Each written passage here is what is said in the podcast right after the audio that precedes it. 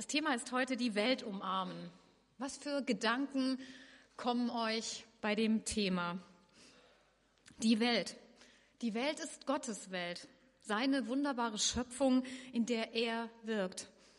Die Welt ist Gottes geliebte, aber eben verloren gegangene Welt. Die Welt kann selbst nicht so leben, wie sie in Gottes Augen leben sollte und wie es ihr gut täte. Die Welt ist von Satan korrumpiert. Gottes gute Welt ist eine sündige, kranke, erlösungsbedürftige Welt geworden. Und gerade deswegen und trotz allem ist Gott selbst ganz persönlich in diese Welt gekommen. Und sein Wille steht. Im Psalm 85, Vers 10 heißt es, unser ganzes Land soll erfüllt sein von der Herrlichkeit des Herrn. Ersehnen wir das? Umarmen. Wie geht es uns damit persönlich? Welche Beziehungen haben wir und leben wir zu Menschen, die in Distanz zu Gott leben? Sind wir überhaupt persönlich so nah dran an Menschen, die Gott nicht kennen, dass wir sie überhaupt umarmen können? Denken wir an uns als Christen. Auch wenn wir als Christen von unserer Identität her Bürger des Himmels sind, also nicht von dieser Welt, ist aber die Frage, ob wir mitten in dieser Welt sind, wie Jesus es war. Sind wir denn überhaupt bei den Menschen, für die Menschen? Welche Gesichter von verlorenen Menschen, die keine persönliche Beziehung zu Jesus haben, haben wir jetzt vor Augen, wenn wir an die Welt denken? Die Welt umarmen? Drängt es uns, Menschen Gottes Liebe zu bringen, sie mit Gottes Liebe zu umarmen? Wenn wir uns jetzt wegbeamen könnten, welchen verlorenen Menschen, der Jesus noch nicht liebt und kennt, würden wir jetzt gerne unbedingt mit Gottes Liebe umarmen? Ein Menschen, der nicht zu unserer Familie gehört. Wer ist uns da vor Augen? Ich möchte, dass wir einmal die Augen schließen und in der Stille ein Gebet für diesen Menschen sprechen.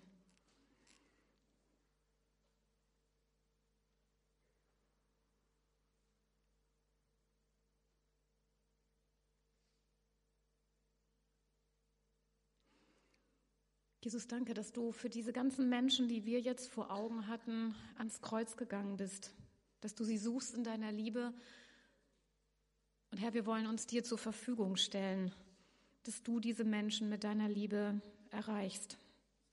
Amen. So ein Satz, ich könnte die Welt umarmen, entspringt einer Gefühlsregung, einer Begeisterung. Ich weiß nicht, wer von euch gestern Fußball geschaut hat. Also wenn Tore fallen oder wenn es sogar noch in der letzten Minute eine Wendung gibt, dann kann es passieren, dass sich plötzlich wildfremde Menschen in Stadion in die Arme fallen und sich umarmen. Begeisterung bricht sich Bahn. Die Welt umarmen. Leben wir etwas von dieser Begeisterung, dieser Leidenschaftlichkeit, das uns so eine tiefe Freude im Glauben erfüllt, dass sie förmlich aus uns herausspringt und zu anderen Menschen überspringt? Ich meine, Grund als Christen haben wir ja genug und das wissen wir, aber leben wir das auch? Denken wir an unseren Vater im Himmel, die Welt umarmen. Jesus hat uns das Gleichnis von den zwei verlorenen Söhnen erzählt, damit wir ein für alle Mal wissen, dass der Vater ein Umarmer ist.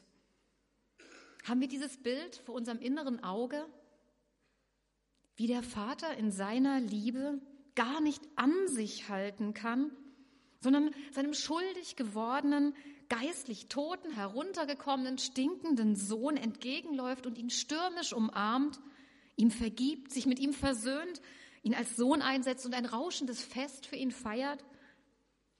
Und haben wir vor unserem inneren Auge eingebrannt, dass es den Vater im Himmel auch zu seinem zweiten anderen verlorenen Sohn hinzieht, nach draußen, der in einer anderen Hinsicht stinkig war und nicht mitfeiern wollte? Wir wissen es nicht genau, aber ich kann es mir gar nicht anders vorstellen, als dass er nicht auch diesen umarmt haben wird, als er zu ihm rausging und ihn dafür gewinnen wollte, mitzufeiern. Unser Vater im Himmel hatte in der Geschichte zwei verlorene Söhne. Und diese Söhne stehen stellvertretend für die Menschen dieser Welt. Und sind wir darin Kinder unseres himmlischen Vaters, dass wir in Gottes Liebe losgehen und Menschen suchen und erreichen? Lieben wir die Menschen, denen wir täglich begegnen, die Menschen, die um uns herum wohnen, um unsere Häuser, unsere Wohnungen herum, unser Gemeindehaus herum? Und wenn, wie lieben wir sie denn? Wie zeigen wir ihnen Gottes Liebe? Und darf Gottes Liebe uns auch etwas kosten? Wie sehr zerreißt uns ihre Verlorenheit wirklich das Herz? So sehr hat Gott die Welt geliebt, dass er seinen einzigen Sohn hingab, damit alle, die ihm vertrauen, nicht verloren gehen, sondern das ewige Leben haben, steht in Johannes 3, Vers 16. So sehr hat Gott die Welt geliebt. Nicht erst beim Sündenfall wurde aus Verlegenheit im Himmel Plan B als Notlösung erörtert. Wir lesen in 1. Petrus 1, 18 und 20, denn ihr wisst, dass Gott euch nicht mit vergänglichen Werten wie Silber oder Gold losgekauft hat von eurem früheren Leben. Er bezahlte für euch mit dem kostbaren Blut von Jesus Christus, der rein und ohne Sünde zum Opferlamm Gottes wurde. Schon vor Erschaffung der Welt wurde er dazu bestimmt.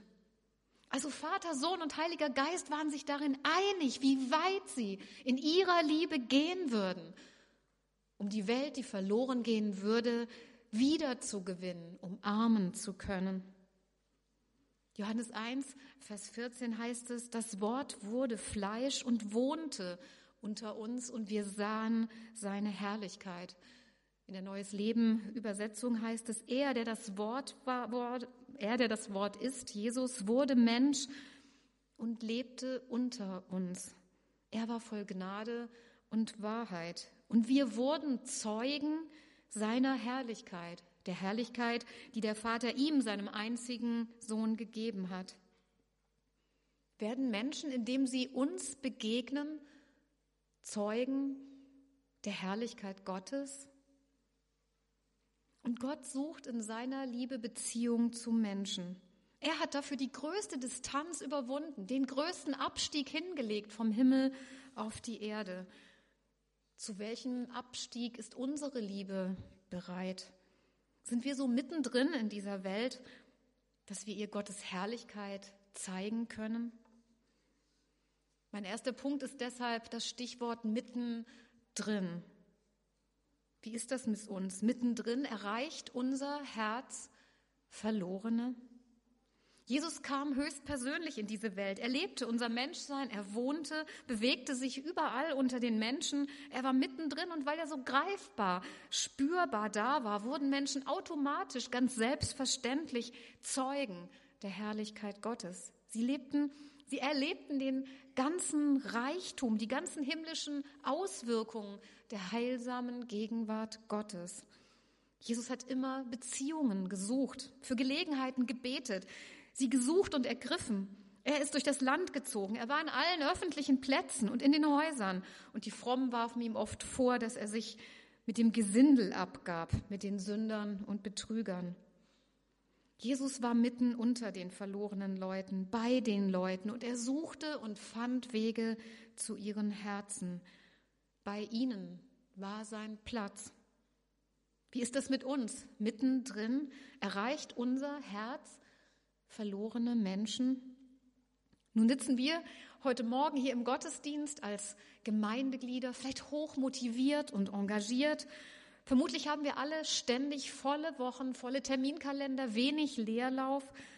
Und wir stehen in der Gefahr, dass wir vor lauter Gemeindeveranstaltungen und Organisationen und Vorbereitungen dafür kaum noch Zeit haben, persönliche Kontakte zu Menschen, die Jesus gar nicht kennen, zu pflegen. Wir verbringen vielleicht viel Zeit im Gemeindehaus und mit Planungen. Und draußen ist die Welt, Gottes geliebte, verlorene Welt.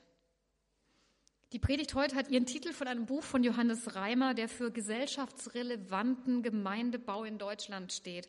Er inspiriert dazu, dass wir als Gemeinden relevant, wichtig, unverzichtbar für unser Umfeld werden. In seinem Buch habe ich einen Vergleich gefunden, der uns herausfordert zu überprüfen, ob und wie wir als Gemeinden für die Menschen, die um uns leben, wichtig sind. Mitten in der Gesellschaft Gemeinde zu bauen, heißt nämlich noch überhaupt nicht, sie auch tatsächlich mit der guten Nachricht zu erreichen und zu durchdringen. Deshalb ein Beispiel. Zwei Gemeinden kauften größere Kneipen vor Ort, um sie zu einer Stätte der Begegnung zwischen Gott und Mensch umzuwandeln.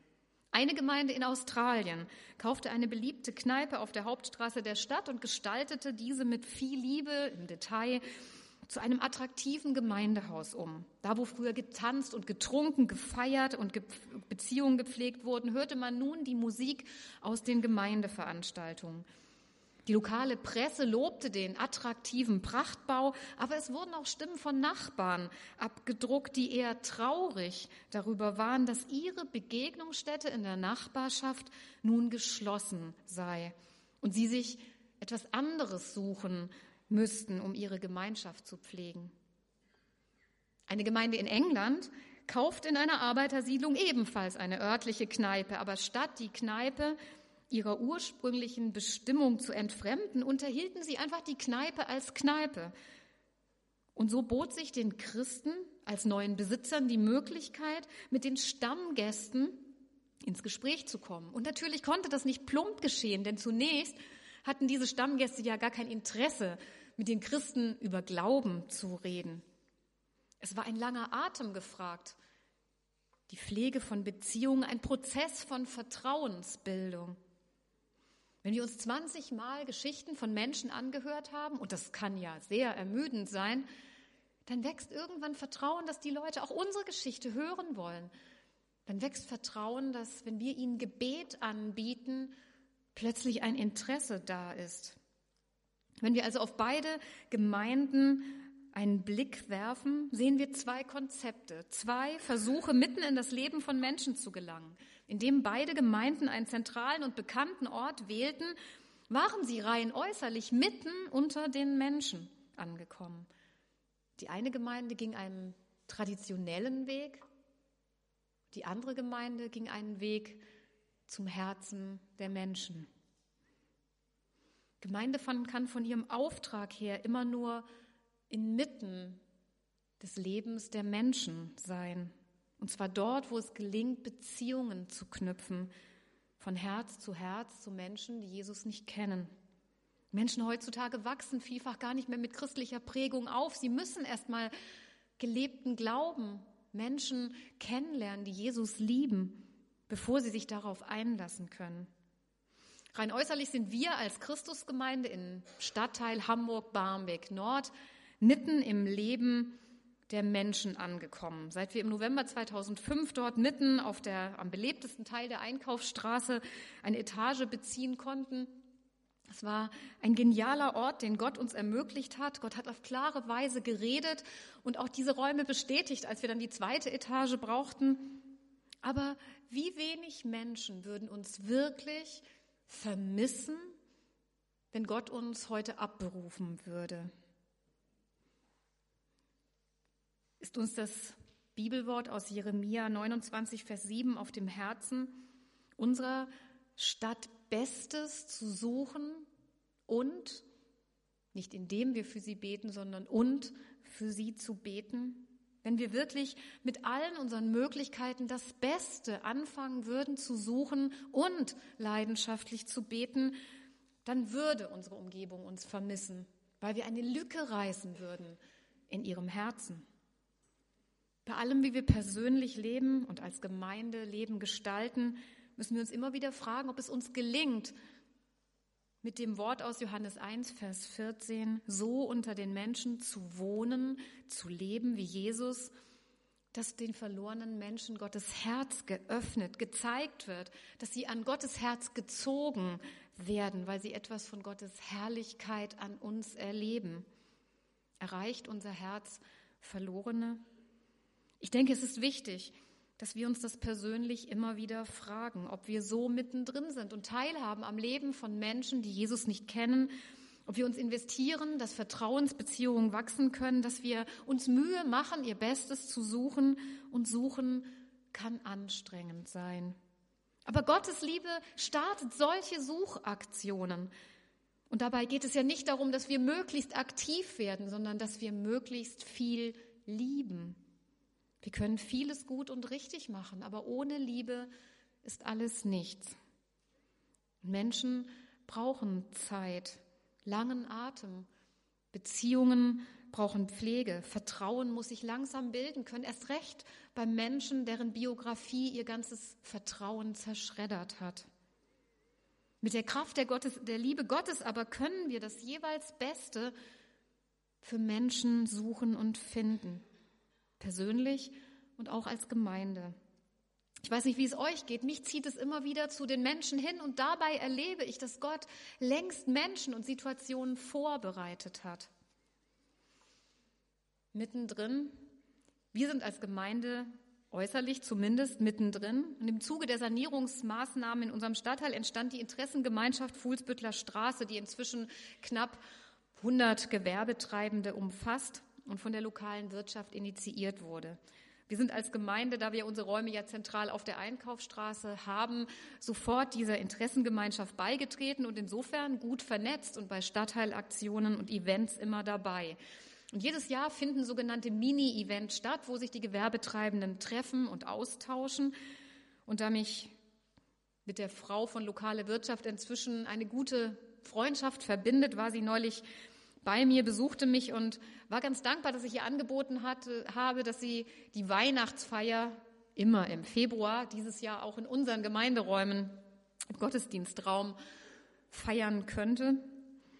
Und so wird am 27.02. diese verspäteste Weihnachtsfeier dann bei uns stattfinden. Und sie hat mich dann auch gefragt, ob wir noch eine Idee hätten für so eine Osteraktion der Interessengemeinschaft Fuhlsbüttler Straße. Und ähm, ja, wir haben dann so eine Osteraktion geplant und auch die wird in unseren Räumen stattfinden. Osterbasteln für Kinder in der Osterwoche nachmittags bei uns. Und da werden andere Gewerbetreibende mitmachen. Ein Bäcker und ein Buchhändler und ein Bastelladen und ein Café. Und es wird viel Werbung gemacht werden und die Menschen werden, ohne dass wir sehr viel dafür tun, einfach in unsere Räume kommen. Einfach weil Beziehungen gewachsen sind und Verantwortliche Vertrauen in die Zusammenarbeit mit uns haben mittendrin. Aber heißt das auch unmittelbar? Und das ist der zweite Punkt. Erleben denn Menschen um uns unmittelbar wirklich Gottes Herrlichkeit? Jesus ist aufgetreten und hat verkündigt, dass das Reich Gottes nahe gekommen ist, indem er Gottes Regieren demonstrierte, Menschen vergab, Kranke heilte, Dämonen austrieb, setzte er Zeichen der anbrechenden Herrschaft Gottes. Wir lesen in Lukas 4, dass er den Jesaja-Text aus Jesaja 61 zitiert in der Synagoge und die Lesung mit den Worten beschließt, dass das Schriftwort vor ihren Augen in Erfüllung geht. Die Zusagen des Prophetenwortes von Gottes übernatürlichem Beistand, seiner Befreiung, seinem heilenden Eingreifen, seiner Hilfe und seiner Wiederherstellung werden auf dem Hintergrund des eintreffenden Jubeljahres gemacht. Jubeljahr steht im Alten Testament für die auf die sieben Sabbatjahre folgende Forderung Gottes nach einer umfassenden Neudefinition der Gesellschaft. Alle ungerechten und Menschen versklavenden Umstände sollen aufgelöst und die ursprüngliche Freiheit der Persönlichkeit wiederhergestellt werden. Das Prophetenwort, das Jesus hier zitiert, hatte zutiefst politische Konsequenzen. Und immer dort, wo Aufbrüche geschehen, wo Erweckungen passieren, da verändert das auch die Gesellschaft. Manche kennen vielleicht noch die alten Transformation-Videos, an denen so sichtbar wurde, wie sich ganze Regionen unter Gottes Einfluss verändert haben. Gottes Reich umschließt alle Bereiche. Gott lehrt uns im Vater unser zu beten, dein Reich komme wie im Himmel, so auf Erden. Das Gottes Reich umfassendes Regieren bedeutet, hat Jesus uns vorgelebt. Und wir als Gemeinde sind eine Gemeinschaft von Menschen, die uns seiner Herrschaft unterstellen und dazu aufgerufen sind, seine Nachricht überall zu verkündigen und auch zu demonstrieren. Gemeinde ist sozusagen der sichtbare Vorbote der Neuschöpfung Gottes, so wie Frühlingsboden aus dem Boden, aus dem kalten Erdboden aufbrechen und zur Freude von Menschen etwas davon verkünden, dass der Frühling und der Sommer kommen wird. So soll Gemeinde eine Botschafterin von Gottes Möglichkeiten sein, ein Spiegel von Gottes Liebe und Gerechtigkeit. An uns persönlich und unseren Ortsgemeinden soll sich deutlich abzulesen sein, was Gott vorhat, wie er ist und wie er wirkt. Gemeinde kann niemals Selbstzweck sein, das Ziel der Mission, sondern Gemeinde ist Gottes Modell, mit dem er sein Ziel erreichen will, Menschen zu erretten und wiederherzustellen. Deshalb dürfen wir uns nie mit unserem Christsein um uns selbst drehen. Und wir als Gemeinden dürfen uns nie um unsere Gemeindearbeit drehen, sondern wir bauen Gemeinde, dass Gott in dieser Welt ein Gesicht bekommt. Und dafür brauchen wir unbedingt das Ausgefülltsein mit dem Heiligen Geist, damit wir solche Wege suchen und finden können zu den Herzen der Menschen, damit sie unmittelbar an uns und durch uns und durch unsere Gemeinden seine Herrlichkeit, seine Größe und Liebe erleben können. Und dafür werden wir immer wieder neue Wege suchen müssen. Wir haben als Gemeinde vor anderthalb Jahren begonnen, einen neuen Weg zu gehen, indem wir 14-tägig gegenüber von unserem Gemeindehaus auf der Einkaufsstraße Straßengebet samstags anbieten, von 11 bis 13 Uhr. Das heißt, wir stehen dort als Mitarbeiter und bieten einfach Gespräch und Gebet an. Und über diese Zeit wo wir jetzt schon dastehen, sind so viele nette Kontakte entstanden zu Passanten, die inzwischen nett auf uns zugehen, mit uns reden. Wir haben für viele Menschen beten dürfen. Und es gibt immer wieder Menschen, die vorbeikommen und uns berichten, dass unser Gebet etwas bewirkt hat in ihrem Leben, die in unseren Gottesdiensten auftauchen. Zwei Frauen sind gerade in unserem Alpha-Kurs. Und gestern Vormittag habe ich auch wieder mit mehreren Menschen, die ich gar nicht kenne, die auch Jesus gar nicht kennen, beten dürfen. Wenn ich ihnen anbiete, darf ich für sie beten, stutzen manche. Und manche sind wirklich von Gott so vorbereitet, dass sie offen sind und Ja sagen und ihr Anliegen nennen, auch wenn sie überhaupt nicht christlich sozialisiert sind. Und eine Frau, eine 50-jährige Frau, die Jesus auch nicht kennt, war so berührt davon, dass ich für sie gebetet habe, dass sie mich zum Schluss gefragt hat, ob sie mich umarmen dürfte. Die Welt umarmen. Straßengebet ist eine Möglichkeit, unmittelbar bei den Menschen zu sein, Kontakte zu Menschen zu bekommen, die wir sonst niemals hätten. Aber manchmal können es auch noch viel ungewöhnlichere Wege sein, die wir gehen müssen, zu denen Gott uns ruft. Und ich möchte noch ein anderes Beispiel geben. Also wie ihr schon gehört habt, ist immer im Februar die Weihnachtsfeier der Interessengemeinschaft Fußbüttler Straße. Und letztes Jahr war die auch. Und ich muss gestehen, ich hatte kurz vor dem Abend noch überlegt, ob ich da überhaupt hingehen soll, weil irgendwie hat man ja immer viel zu tun. Aber ich bin dankbar, dass Gott mich gedrängt hat, auf jeden Fall diesen Termin nicht zu verpassen. Naja, und da sitzt man so und unterhält sich mit Leuten und ähm, immer mal wieder gibt es auch neue Mitglieder. Und so war ein neues Mitglied der IG Fule anwesend, nämlich die Betreiberin eines Erotikladens. Und dann war so in Bierlaune irgendwann die Frau von lokale Wirtschaft, die das immer organisiert, so auf dem Trip zu sagen, da könnten wir doch den nächsten Mini-Event im Mai mal im Erotikladen bei unserem neuen Mitglied machen. Und dann fragte sie noch den Buchhändler, ob er nicht vielleicht eine erotische Lesung noch zu dem Abend beisteuern könnte. Und dann posaunte sie laut heraus, und dann haben wir ja noch den Segen von Frau Gassmann. Und ich dachte innerlich, da gehe ich schon mal gar nicht hin. Und ich muss euch gestehen, wenn Gottes Geist mich nicht gedrängt hätte, zu dem Abend überhaupt zu gehen und ich irgendwann das nur schriftlich per Post als E-Mail bekommen hätte, die Einladung, dann wäre ich da wahrscheinlich nie erschienen. Aber nun war ich ja praktisch so direkt ins Spiel gebracht worden. Und nach meiner ersten innerlichen Abwehr hat Gott mir eigentlich ganz deutlich gezeigt, dass ich natürlich dorthin gehen solle und Jesus diese Einladung bestimmt angenommen hätte.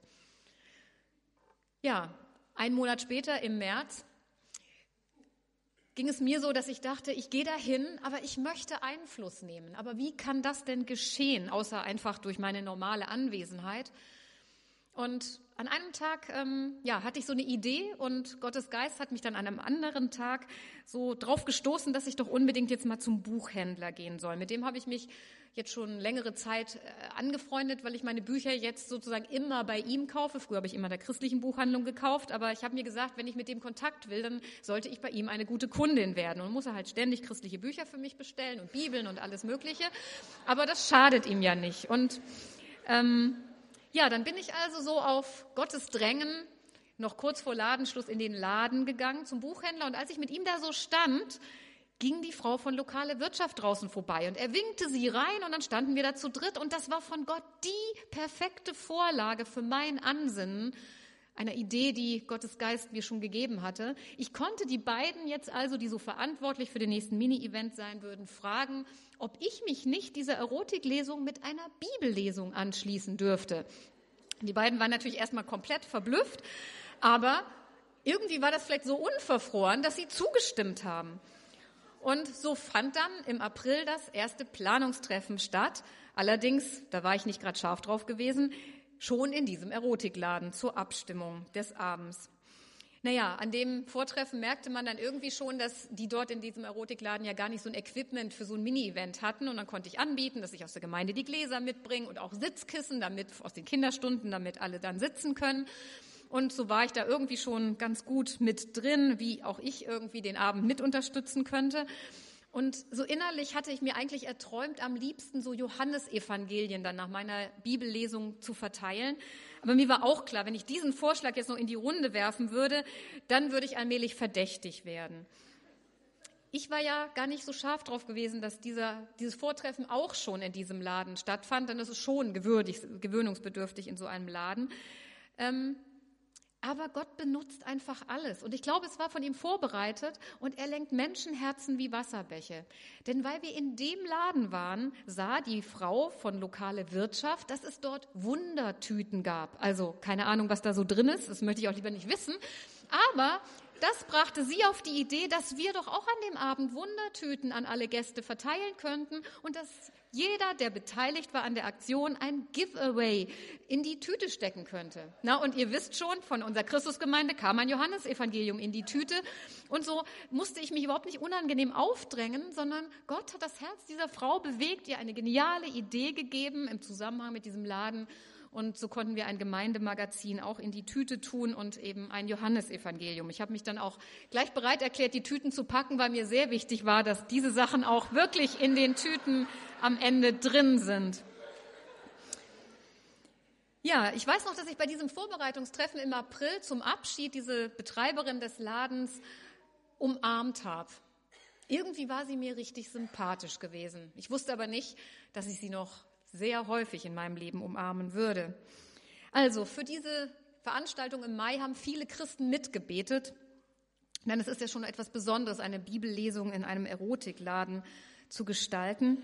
Ein Mitarbeiter unserer Gemeinde, der mich manchmal dort vertritt bei solchen Treffen, wenn ich mal keine Zeit habe, der war an dem Abend dabei und ich zitiere jetzt einfach mal aus einer Mail, die er an die Gemeinde geschrieben hat, in der er zusammenfasst, wie er diesen Abend erlebt hat. Es gab an dem Abend nette Gespräche, leckeres Essen, Getränke, interessante Gewürze zu probieren, eine erotische Lesung und weiteres. Aber die Bibellesung vom Hohen Lied der Liebe aus dem Alten Testament über 1. Korinther 13 und den ersten Johannesbrief in diesem Setting vorzutragen, hat echt den Vogel abgeschossen. Da wurde dann nicht mehr irgendein schöner Text gelesen, sondern die Bibel stand im Raum und entfaltete sich in einer Art, die ich vor Publikum auf diese Art selten gesehen habe. Wenn man trotz der positiv gefangen nehmenden Atmosphäre sich mal ganz nüchtern die Situation betrachtete, dann saßen dort 30 Gewerbetreibende aus Barmbek, wie unsere Sonntagsschulkinder auf den Sitzkissen der Gemeinde, alle andächtig der Bibel lauschend. In einem Erotikshop zwischen Sexspielzeug der abgefahrensten Sorte. Das muss man sich überhaupt mal bewusst machen. Die Auswahl der Bibelstellen zog inhaltlich einen unmerklichen Bogen, der den Zuhörer Schritt für Schritt mitnahm, bis zum Ende Gottes Name im Raum stand. Die Beschreibung der Liebe mit den Gott ist die Liebe endenden Worten sorgte schließlich dafür, dass sich keiner rührte, nachdem Regina schloss. Die Gruppe war wirklich tief angetan, berührt, so dass sich alle erstmal berappeln mussten, um dann zum weiteren Abend überzugehen. Ich konnte mich nicht entscheiden zwischen Lächeln und baff erstaunt sein. Für mich war es besonders, dass wir als Gemeinde nicht ein Gegenprogramm vorgelegt haben, das uns als stereotype christliche Spaßverderber dastehen lässt. Vielmehr wurde klar, dass wenn es um Sinnlichkeit, Hingabe und Liebe geht, unser Herr es einfach am besten drauf hat. Schließlich ist der die Liebe. Und ich muss auch persönlich ergänzen, dass an dem Abend so ein Damm gebrochen war durch die Lesung, dass mich die Leute reihenweise auf Glauben ansprachen. Sie wissen ja, dass ich Pastorin bin und sonst ist es eigentlich nicht unbedingt ein Thema, aber sie fühlten sich irgendwie gedrungen, mir mitzuteilen, wie sie zu Glauben stehen. Und einige haben mich auch nachher noch angemailt, ob sie auch so eine Bibelausgabe bekommen könnten. Gott übersteigt unsere kühnsten Erwartungen. Eigentlich wären das ja Wunder genug gewesen. Aber Gott setzt immer noch einen obendrauf. Beim Aufräumen dann kam ich ins Gespräch mit der Betreiberin und ihrer Mitarbeiterin. Und die waren von der Lesung tief berührt worden. Und sie meinten, sie hätten Interesse, so eine moderne Bibelübersetzung zu bekommen. Also radelte ich am nächsten Tag schon fast wie so ein Stammkunde zum dritten Mal in den Erotikladen. Dieses Mal um der Betreiberin und ihrer Mitarbeiterin neben Blumen für den netten Abend als Dankeschön eben auch eine Hoffnung für alle mit persönlicher Widmung zu überreichen. Und weil ich diese Betreiberin ins Herz geschlossen hatte, habe ich weiter für sie gebetet. Aber es ging zwei Monate ins Land. Und dann war es wieder gut, dass ich unterwegs auf der Straße war. Denn der Laden liegt jetzt nicht so auf, äh, zwischen meiner Wohnung und der Gemeinde, das ist ein bisschen am anderen Ende. Deswegen bin ich in der Gegend nicht und eigentlich habe ich da ja auch gar nichts zu suchen. Aber im Juli haben wir als Gemeindeabend einen Abend gemacht, an dem wir zu zweit in Stadtteil ausgeschwärmt sind und gebetet haben. Und ich bin mit zwei Mitarbeitern eben Richtung Erotikladen gegangen und dachte, da können wir doch mal vor dem Laden beten. Und ich war dann erstaunt, dass der Laden um 21 Uhr zu hatte. Ich hatte vermutet, dass die da irgendwie bis nachts arbeiten und kam dann, eben weil ich unterwegs war, weil ich betend durch die Straße gegangen bin, auf die Idee, die Frau ja zum Alpha-Kurs einladen zu können, wenn sie abends ihren Laden dicht hat. Und so betrat ich dann im Juli zum vierten Mal diesen Laden mit dem aktuellsten Alpha-Flyer in der Tasche. Und Gott bereitet Menschen einfach so vor. Vordergründig hatte ich mir überlegt, frage ich nach ihrem Dattelkuchenrezept vom Mini-Event. Man muss ja erstmal einen Aufhänger haben überhaupt. Aber als ich mit ihr so ins Gespräch kam und sie dann fragte, wie es ihr eigentlich persönlich gehe, sagte sie, dass sie gerade eine Sinnkrise hätte. Und da konnte ich wie zufällig den Alpha-Flyer aus der Tasche holen und sagen, da habe ich was für dich. Und sie ist tatsächlich zu Alpha gekommen, Janu ähm, August bis November. Und sie war jeden Abend da mit wachsender Begeisterung. Sie sagte immer wieder im Kurs, so einen Frieden hätte sie nirgendwo bisher erlebt. Und sie erzählte in ihrem Umfeld, auch in ihrem Laden, überall davon, dass sie dabei ist, Gott kennenzulernen. Und nach dem Alpha-Kurs Nach dem Alpha-Kurs ging sie nicht wie die meisten Teilnehmer in einen Hauskreis, sondern montags und dienstags, weil sie gar nicht genug kommen, kriegen konnte, in zwei. Nun haben wir sie davon überzeugt, dass es auch gut ist, einfach in einen zu gehen. Jetzt geht sie nur noch in einen. Aber vor zwei Wochen, ähm, als ich zum Alpha-Kurs abends ging, ähm, stand sie in der Küche und hat maßgeblich für unseren neuen Alpha-Kurs gekocht und danach dann, parallel während wir Alpha haben, mit ihrem Hauskreis für diesen Kurs gebetet. Es ist unglaublich, was Gott tun kann. Aber wir müssen mittendrin sein, dass Menschen unmittelbar Gott erleben können. Unser liebender, großartiger Gott bereitet längst Menschen vor. Und er schafft Gelegenheiten, Steilvorlagen für Volltreffer, die wir schießen können. Aber wir müssen dort sein, wo die Menschen sind. Und da muss eine Unmittelbarkeit gegeben sein. Gott ist der große Umarmer. Er ist es, der sein Reich baut. Sein Motiv ist die Liebe. Und wir haben nur als Christen eine Existenzberechtigung, nur als Gemeinde eine Existenzberechtigung.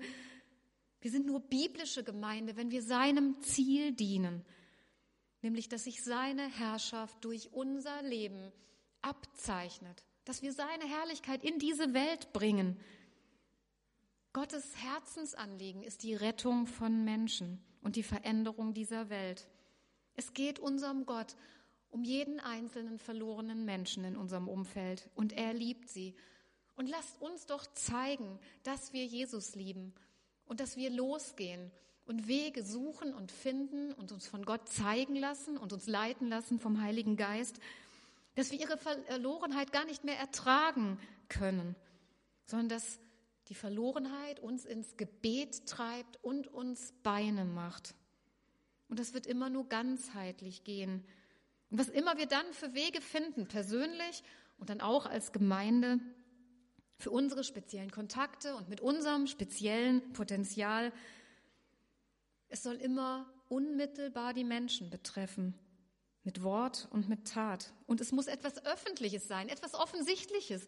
Denn wir sind nach Matthäus 5, Vers 13 bis 15 berufen, Licht und Salz in dieser Welt zu sein und so die Welt zu durchdringen. Das ist ein großes Vorrecht, das Gott uns schenkt. Aber es ist eben auch eine große Herausforderung. Aber die wollen wir beherzt annehmen und dafür können wir uns heute neu entscheiden.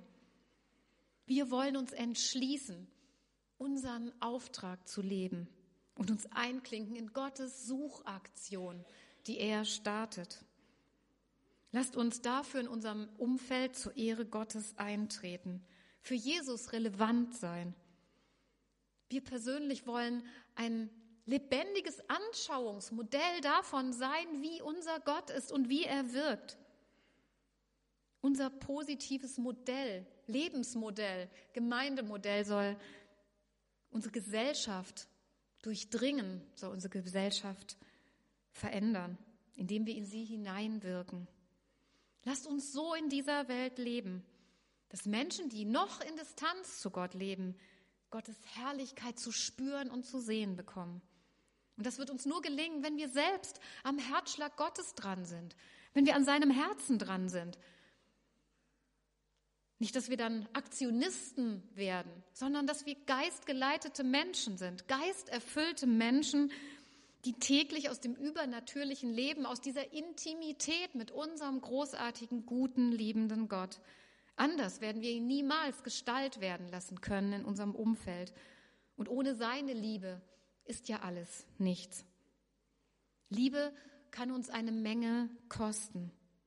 Manchmal kostet uns, uns Überwindung und Mut, neue, andere, ungewöhnliche Wege zu gehen. Aber lassen wir uns von Gottes Geist leiten und gehen wir diese Wege. Gehen wir die Wege direkt zum Herzen von Menschen, die Welt umarmen. So sehr hat Gott die Welt geliebt. Und Jesus, das Wort, wurde Fleisch und wohnte unter uns und wir sahen seine Herrlichkeit. Die Herrlichkeit Jesu wollen wir in unser Umfeld tragen. Dazu segne uns Gott. Amen.